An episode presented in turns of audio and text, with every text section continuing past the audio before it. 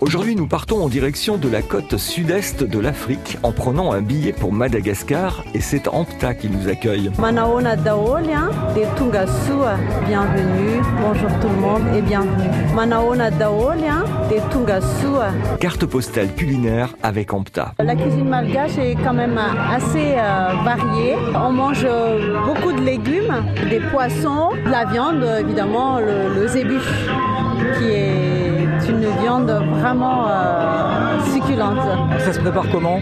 Alors le zébu, euh, ça se mange euh, en sauce, ça se mange aussi grillé, mais souvent à Madagascar on le mange en, sauce, accompagné des légumes, des breads, des, feuilles vertes qui se trouvent à Madagascar. Si vous deviez la caractériser cette cuisine, c'est une cuisine riche, alors j'ai vu épicée quand même. Bah, on va pas dire que c'est épicé, c'est vrai qu'on met d'épices, mais vraiment euh, très très raisonnablement. Hein. On mange du piment aussi.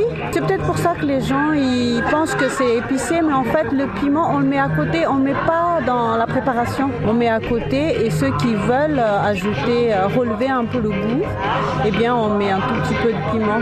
Mais c'est une cuisine qui est assez variée et évidemment on mange beaucoup de riz, beaucoup beaucoup de riz.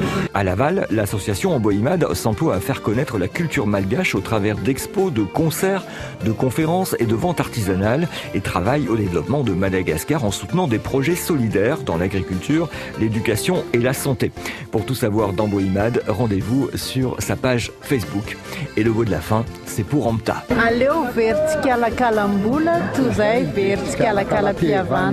La traduction, c'est il vaut mieux quand même perdre de l'argent que l'amitié. Allez verticala calambula, tu verticala calapiavana.